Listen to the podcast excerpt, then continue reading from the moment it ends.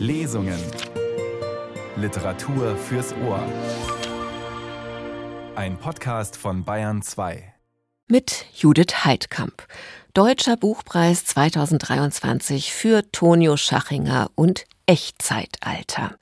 Ein Roman, der für viele Menschen mit Kindern, aber vermutlich auch für viele Literaturkritiker und Kritikerinnen als interessante Brücke in die wunderbare Welt des Gamings funktioniert, in der sie sich sonst nicht unbedingt aufhalten. Analoge Kulturtechnik lesen trifft auf digitale Kulturtechnik Computerspiel. Der 1992 geborene Österreicher Tonio Schachinger kann beide und liebt beide, die Literatur wie die Konsole. Sein Roman Echtzeitalter erzählt von Till und seiner Zeit an einem Elite-Internat in Wien und auch von Tills anderer Echtzeit als Gamingstar im Netz. Zu Weihnachten wiederholen wir die Ausgabe der Radiotexte, die Sie schon im letzten Sommer hören konnten, als der Deutsche Buchpreis für Tonio Schachinger noch ziemlich weit weg war.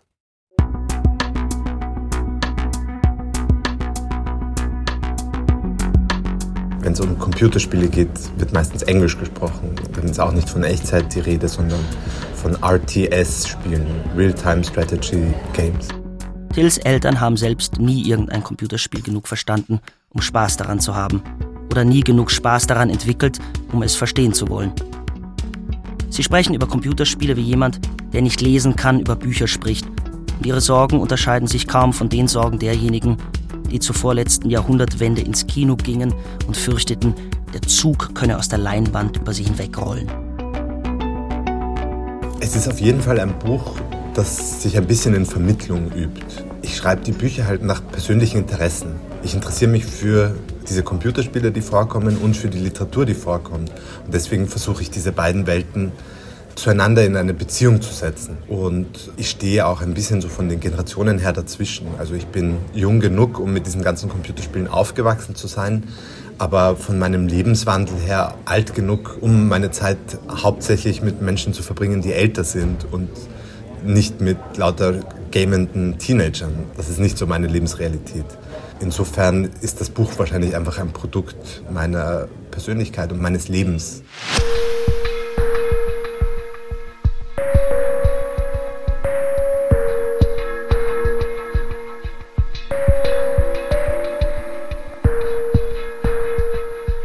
Junge kommt auf eine neue Schule, findet einen Freund, sein Vater stirbt, er entwickelt sich zu einem der weltweit besten Spieler von Age of Empires und er verliebt sich.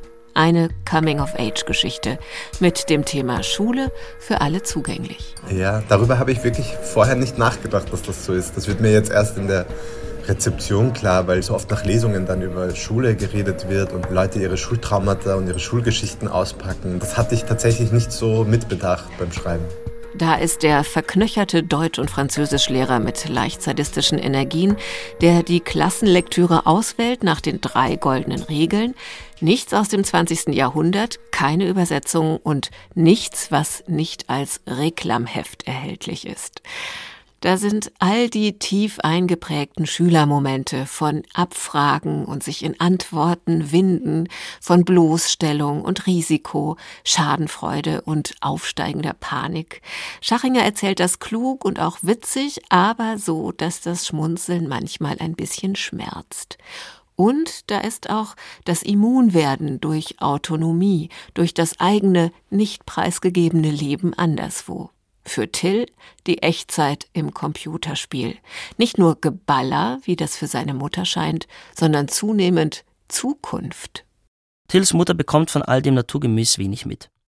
Sie sieht nur, dass er aufgehört hat, mit einem SUV durch Fußgängerzonen zu fahren oder Frauen an ein Seil hinter seinem Pferd herzuschleifen, bis sie tot sind, sondern stattdessen auf seinem PC ein Gewusel aus winzigen Einheiten dirigiert, deren Verderben wegen der mittelalterlichen Rüstungen und der geringen Größe in ihren Augen harmlos wirkt.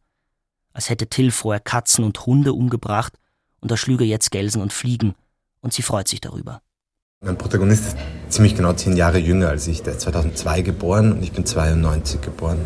Und für jemanden, der 2002 geboren ist, diese alte Welt hat nicht aufgehört zu existieren und es gibt auch diese alten Lehrer noch und diese Traditionen des Bildungsbegriffs, die weitergegeben werden. Und auf der anderen Seite kann jemand, der 2002 geboren ist, auch schon sehen, wie die moderne Welt aussieht und dass vielleicht genau in den Bereichen, die am meisten abgewertet werden, am ehesten noch quasi Berufschancen sind. Als ich ein Kind war oder ein Jugendlicher, hätte man nicht davon ausgehen können, dass es einen Markt dafür geben wird, einfach Computerspiele zu spielen, über Computerspiele zu reden, über Computerspiele zu reden, die andere spielen. Und inzwischen verdienen die aber schon gut Geld. Und das steht noch dazu in einem krassen Gegensatz zu dem, dass man eigentlich jungen Leuten oder Jugendlichen schon seit zehn Jahren sagt, egal wo du hingehst, es wird scheiße. Wenn du in den Journalismus gehst, es wird nicht so toll wie früher. Wenn du der Verlagsbranche sowieso, wenn du Pilot werden willst, es ist nicht mehr so gut wie früher. Wenn du Lehrer werden willst, früher war es besser. Also das war das, was ich als Jugendlicher gehört habe unter dem Eindruck der Finanzkrise damals. Egal was ihr macht, alle Bereiche schrumpfen, alle Jobs werden weniger, ihr werdet nie diese Sicherheit haben, die wir Boomer hatten. Es ist der zweite Roman des Österreichers Tonio Schachinger. Das Debüt nicht wie ihr, das auch von einem Spieler erzählte, aber von einem Fußballprofi, stand 2019 auf der Shortlist des Deutschen Buchpreises. Da war Tonio Schachinger 27 Jahre alt. Dass Age of Empires auch seine Leidenschaft ist, daraus macht er keinen Hehl, und sonst wäre die Beschreibungsleistung, die er im Roman erbringt, auch gar nicht möglich gewesen. Seine Analyse Erfolg im Spiel beruht auf der genauen Kenntnis der zahlreichen Metaregeln, so genau, bis man die Regeln durch das eigene Verhalten ändern kann. Und das gilt für Erwachsenwerden eigentlich auch. Also das ist ja auch das Interessante dran. Die Freiheit im Computerspiel ist für Till nicht mit einem Maschinengewehr rumzulaufen und alle zu erschießen, was ein nachvollziehbarer kathartischer Akt ist, sondern das Spiel, das er spielt, basiert auf mindestens gleich vielen Regeln wie die klassische Schulwelt, in der er sich bewegt. Also bei Age of Empires ist es wahnsinnig wichtig, alles zu wissen drüber, um jede kleinste Abweichung irgendwie von der Norm oder von dem, was quasi normal ist, zu erkennen und darauf einzugehen und so weiter. Das heißt, es ist ein sehr komplexes Spiel, wo es sehr viel auch um Wissen geht, dass man über dieses Spiel hat, dass man ganz genau weiß, aha, der hat diese Zivilisation und macht jetzt das und das, dann mache ich das und das.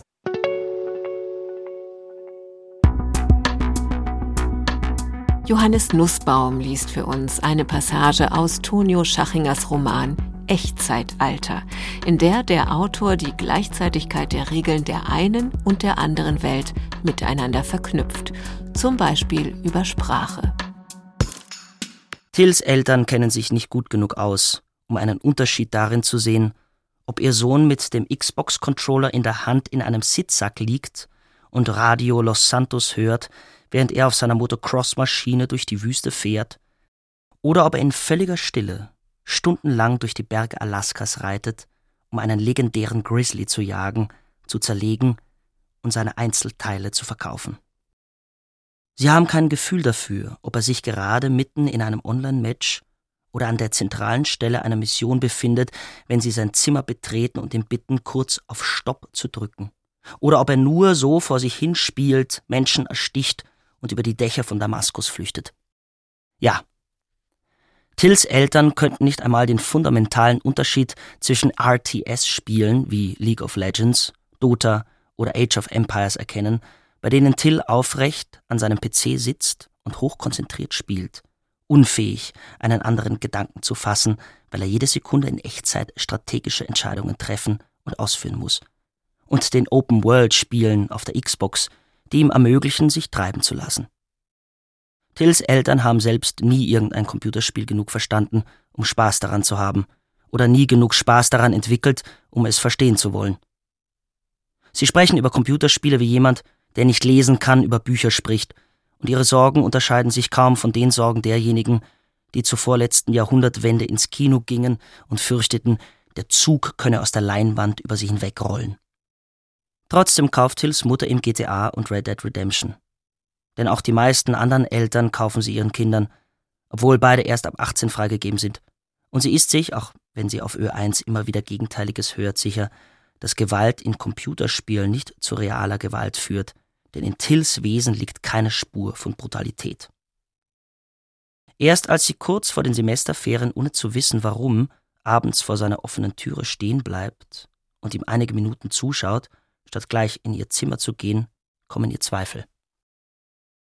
Sie sieht, wie die von Till gelenkte Figur aus dem Spital entlassen wird, sich Waffen besorgt und wahllos auf Passanten zu schießen beginnt, auf Polizisten, die ihn zu stoppen versuchen, auf Sanitäter und Feuerwehrleute, sieht, wie er Granaten in Menschenmengen wirft, mit der Bazooka auf Polizeihubschrauber und FBI-Mannschaftswegen schießt, bis er irgendwann stirbt.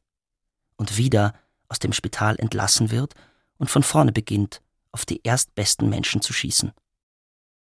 Das Missverständnis, das seitdem zwischen Till und seiner Mutter besteht, basiert darauf, dass sie seine digitalen Amokläufe als schlechtes Zeichen deutet, weil sie fürchtet, sie hingen mit der Scheidung zusammen, während er den Gedanken, spräche seine Mutter ihn aus, gar nicht verstünde, weil für ihn außer Frage steht, dass er seine Zeit nur dann mit bereits durchgespielten Open-World-Spielen verbringt, in denen er keine Mission erledigt, sondern nur Dinge macht, die man in der echten Welt nicht machen darf, wenn er, für alles andere zu erschöpft, von der Schule nach Hause kommt.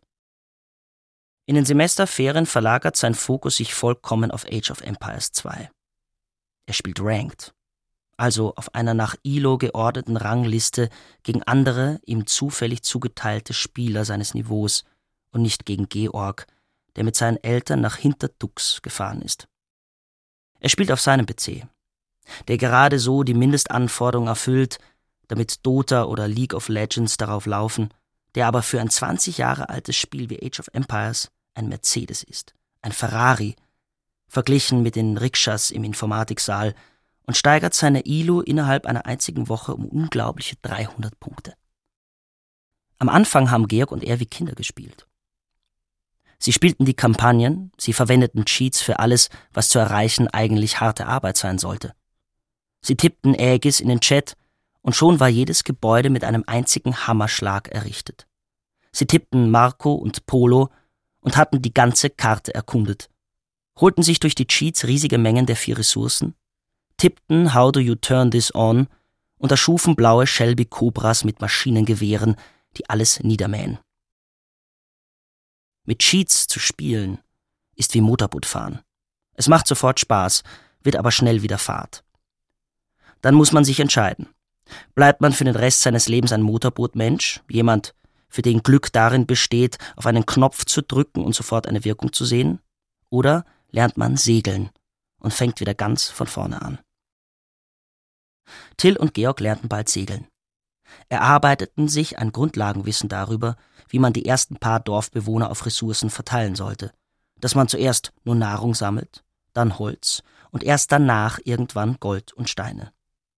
Sie begannen einzelne Völker immer wieder zu wählen, die Teutonen wegen ihrer Elite Teutonic Knights oder die Perser wegen ihrer Kriegselefanten, ohne zu bedenken, dass beide Einheiten zwar cool aussehen, aber nur in ganz wenigen Situationen die richtige Wahl sind. Sie wurden Amateure. Georg war immer deutlich besser als Till. Denn Georg konnte nicht nur jeden Nachmittag doppelt so lange AOE 2 spielen wie Till, sondern übte auch an den Abenden, wenn Till kaputt in seinen Sitzsack lag und versuchte, alle Mega-Chumps bei GTA zu finden. Und wenn er wieder mal gewonnen hatte, erklärte er Till seine Fehler. Du hättest nicht so viele Scouts producen sollen, wenn du schon siehst, dass ich gewallet bin. Das hat deine Castle-Time-Uhr verzögert und ich musste meinen Vorsprung bei den Wills dann nur noch weiter ausbauen. Wenn Georg und Till über Age of Empires reden, sagen sie nicht Dorfbewohner oder Plänkler, sondern Will oder Skirm. Denn das ist ja die Schönheit des Englischen. Man kann alles abkürzen und wird trotzdem verstanden. Statt Town Center sagt man TC, statt Cavalry Archer CA, während man in deutschen Dorfzentrum oder berittener Bogenschütze ebenso wenig abkürzen kann wie Schularbeit oder Konferenzzimmer. Mag sein, dass Till und Georg wissen, was eine Reuse ist. Vielleicht hat Till den Begriff sogar in seinem Fremdwörterheft stehen, weil er bei Undine vorgekommen ist. Das Wort Fishtrap verstehen sie aber auf jeden Fall. Und statt Reuse zu sagen, übersetzen sie es als Fischfalle zurück ins Deutsche. Hast du ihn gescoutet? ist für sie ein normaler deutscher Satz. Hast du ihn erspäht? So spricht man vielleicht beim Dolliner, der von seinen Schülern verlangt, König wie König und übrig wie übrig auszusprechen, aber nirgendwo sonst. Praktisch am Englischen sind auch die Verben, mit denen sich so viel gleichzeitig sagen lässt. Man sagt he's going castle, wenn man sieht, dass der Gegner versucht, in die Ritterzeit voranzuschreiten. Man sagt he's going calf, wenn man erkennt, dass er vorhat, auf Kavallerieeinheiten zu setzen. Und so sagen auch Till und Georg, er geht Castle oder er geht auf Ranges. Und nicht, er schreitet in die Ritterzeit voran oder er setzt vornehmlich auf Einheiten aus der Schießanlage. Sie denken sich absolut nichts dabei, wenn sie Formulierungen verwenden wie Das hat mein Scout gescoutet oder Du musst seine Traps trappen oder wenn sie zur Karte Mappe sagen oder zum Eber Ibor, weil der Übergang zwischen Deutsch und Englisch für sie nahtlos ist. Till und Georg sind es ohnehin gewohnt, falsch zu sprechen. Einer der wenigen Grundsätze, auf denen sich alle Autoritätspersonen in ihrem Leben einigen können, besteht darin, dass Anglizismen eine Verfallserscheinung darstellen und möglichst unterbunden werden sollten. Trotzdem gelten dabei sehr unterschiedliche Maßstäbe. Georg wird es als Fehler angestrichen, bei der Schularbeit als Witz, Sie haben das nicht gegettet zu schreiben. Till wäre für eine solche Formulierung zwei Monate eingesperrt worden. Denn wenig überraschend verurteilt der Doliner Anglizismen extremer als seine Kollegen. Bei ihm ist keine Rede davon, englische Verben im Deutschen mit neuen Flexionsformen zu versehen. Er wehrt sich schon gegen die Aufnahme von Ausdrücken wie checken und shoppen in den allgemeinen Sprachgebrauch und kann sich stundenlang über die Formulierung das macht Sinn aufregen. Er ärgert sich, sie in der Zeitung zu lesen oder in der U-Bahn zu hören. Er freut sich aber auch insgeheim darüber, weil solche Fehler ihm ermöglichen, jemanden zurechtzuweisen, sich überlegen zu fühlen. Weil Sinn nur ergeben und nicht gemacht werden kann. Wenn man wie Till bei der letzten Schularbeit die Formulierung gleich dreimal in einem Text gebraucht, streicht der Doliner sie so wütend an, dass der rote Feinliner sich durch das Papier frisst und benotet die gesamte Arbeit um einen Notengrad schlechter. Den Doliner Schülern ist klar, dass die Regeln, nach denen sie sprechen und schreiben müssen, willkürlich sind. Aber sie wehren sich nicht, so wie sie sich auch sonst nicht wehren, weil sie keine Möglichkeit sehen, mit ihrem Widerstand erfolgreich zu sein. Sie sagen Ägypten, weil der Doliner überzeugt ist, dass Ägypten falsch sei und als er mit jemandem spricht, der ihn vom Gegenteil überzeugt und daraufhin festlegt, dass ab jetzt Ägypten die richtige Aussprache sei, folgen sie ihm. Und als der Dolinar nach zwei Wochen zurückrudert und verlauten lässt, dass seine Quelle nicht zuverlässig gewesen sei, sagen sie eben wieder Ägypten. Sie akzeptieren, dass Sprachbilder unerwünscht sind, dass man nicht schreiben darf, sie hechtete aus der Schussbahn, denn hechten können nur Hechte. Viele von ihnen kommen irgendwann zu dem Ergebnis, dass sie Sprache als Ganzes nicht mögen. Sprache ist Arbeit. Sprache ist Unterricht. Sprache ist das unauflösliche Dilemma, zu reden wie ein Österreicher, aber sprechen zu sollen wie ein Deutscher. Namen mit Artikel zu versehen, das Perfekt zu bevorzugen, eh und fix und all die anderen kleinen Wörter zu benutzen, die der Doliner so hasst. Sprache legt gleichzeitig fest, dass Till kein richtiger Österreicher ist weil er nicht Dialekt spricht, sondern eine verwässerte Wiener Umgangssprache. Eine Mischkulanz aus Ahnungslosigkeit und deutschem Seriengequatsche, wie der Dolina es nennt, weil Till kappt und Kört sagt, aber H.C. Artmann nicht authentisch vorlesen kann. Und Sprache ist auch, nie darauf hinweisen zu können, dass der Dolina seinen Ansprüchen selbst nicht gerecht wird, weil er ebenso wenig Standarddeutsch spricht und keinen richtigen Dialekt, sondern ein grotesk veraltetes Theaterdeutsch mit kärntnerischem Einschlag, eine individuelle Kunstsprache, bei der die Vokale offen gesprochen und bis zur Unkenntlichkeit gedehnt werden. Das Deutsch eines italienischstämmigen Kärntners, der sich im 19. Jahrhundert für eine Stelle am Hoftheater von Hannover bewirbt. Age of Empires braucht nicht viel Sprache.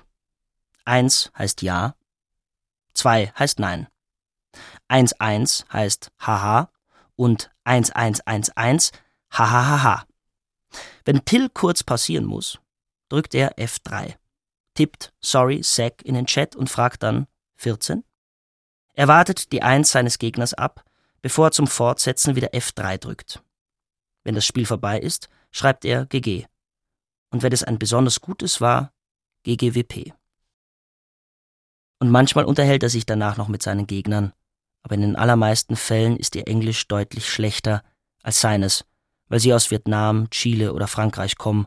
Und auch wenn Till zufällig an einen der vielen Deutschen gerät, die von AOI 2 angezogen werden wie die Motten vom Licht, deren Nationalität man an Benutzernamen wie Dicke Bertha, Lord Metzgermeister oder Bulettchen erkennt, stellt es kein Problem dar, dass er Österreicher ist und kein Deutscher, dass er Wiener ist und kein Österreicher und dass er keinen Wiener Dialekt sprechen und keine Beistriche setzen kann.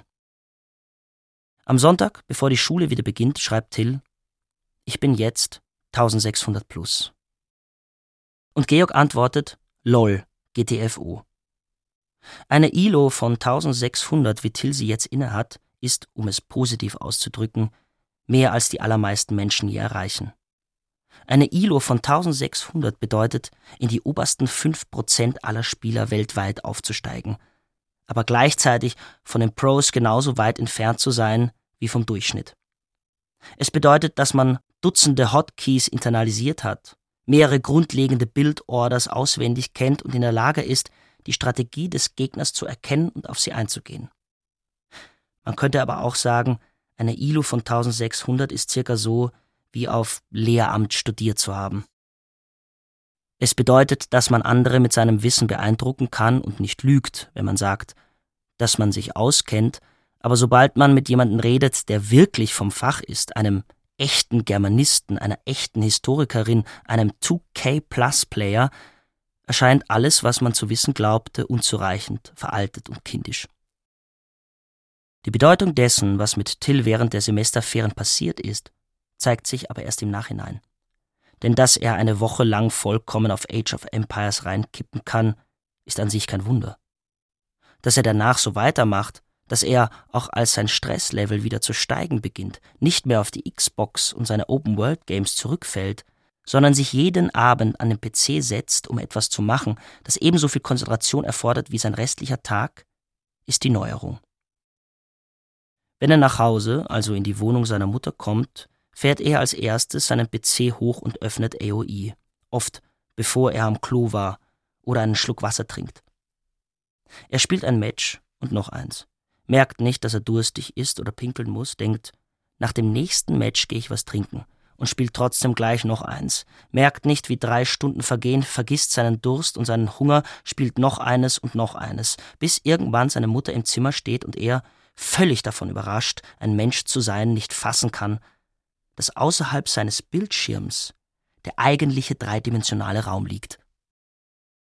Tills Mutter bekommt von all dem naturgemäß wenig mit. Sie sieht nur, dass er aufgehört hat, mit einem SUV durch Fußgängerzonen zu fahren oder Frauen an ein Seil hinter seinem Pferd herzuschleifen, bis sie tot sind, sondern stattdessen auf seinem PC ein Gewusel aus winzigen Einheiten dirigiert, deren Verderben wegen der mittelalterlichen Rüstungen und der geringen Größe in ihren Augen harmlos wirkt als hätte Till vorher Katzen und Hunde umgebracht und er schlüge jetzt Gelsen und Fliegen, und sie freut sich darüber. GTA ist wie Bier trinken. Es entspannt schon nach wenigen Minuten, enthemmt, wenn man den ganzen Tag nichts anderes tut. Jeder kennt und fast jeder mag es. Aber seine Wirkungsweise zielt nicht auf die Ekstase ab, sondern darauf, die Offenheit des eigenen Alltags zu erkennen. Red Dead Redemption, das Till mindestens genauso mag, ist wie Kiffen. Es verlängert die Dauer jeder Handlung, es langweilt und sorgt gleichzeitig dafür, dass man keine Langeweile mehr empfinden kann, ermöglicht einem, sich komplett auf einen einzigen Aspekt der Welt zu konzentrieren. Age of Empires ist wie Ayahuasca. Um an den Punkt zu kommen, wo es seine volle Wirkung entfaltet, muss man sich schon lange darauf eingelassen, gefastet und seinen Trip vorbereitet haben. Aber sobald man einmal angefixt ist, möchte man nichts anderes mehr. Wüsste Tills Mutter, dass es bei Computerspielen nie um Gewalt geht, sondern immer um Immersion, und brächte sie diese Erkenntnis damit in Verbindung, wie sie es empfindet, in ein Kunstwerk einzutauchen, in einen Haneke-Film oder ein Händel-Oratorium, dann könnte sie vielleicht nachvollziehen, warum Till sich zu etwas hingezogen fühlt, das ihm jeden Abend garantiert, was Kunst nur in ihren besten Momenten schafft. Unklar bliebe nur, ob dieses Wissen ihre Einstellung zu Computerspielen zum Positiven oder Negativen hin verändern würde. Denn genau wie bei Drogen sind nicht die Nachteile das Gefährliche, sondern ihre Vorteile. Dass sie einem helfen, das Leben zu vergessen und zu ertragen.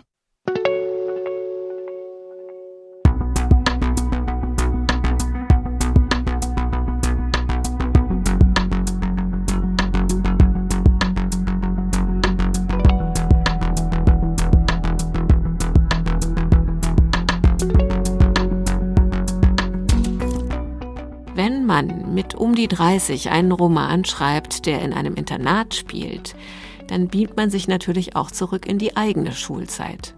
Und Tonio Schachinger hat in Wien eine Schule besucht, die offenbar einige Ähnlichkeiten aufzuweisen hat mit Tils Marianum im Roman. Das kann man jedenfalls aus diversen Kommentaren im Netz ablesen. Ist es so? habe ich ihn zum Schluss unseres Treffens gefragt. Sobald die Schule vorbei ist, beginnt die Nostalgie? Ich bin jeden Tag froh, nicht mehr in die Schule gehen zu müssen.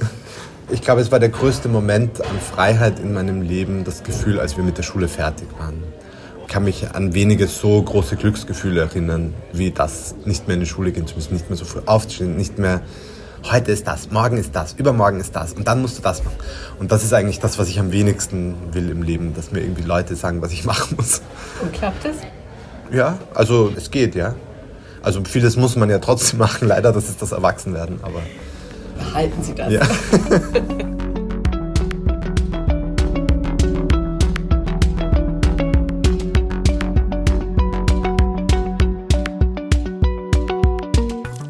Echtzeitalter von Tonio Schachinger. Der Roman, der im Oktober 2023 den Deutschen Buchpreis bekam. Sie hörten die Feiertagswiederholung, eine Ausgabe der Radiotexte am Sonntag von Juli 2023, auch im Bayern 2 Podcast Lesungen zu finden. Die vollständige Lesung mit Johannes Nussbaum ist bei Argon erschienen und das Buch im Rowold Verlag. Redaktion und Moderation Judith Heidkamp und die sagt Danke fürs Zuhören und einen schönen Tag.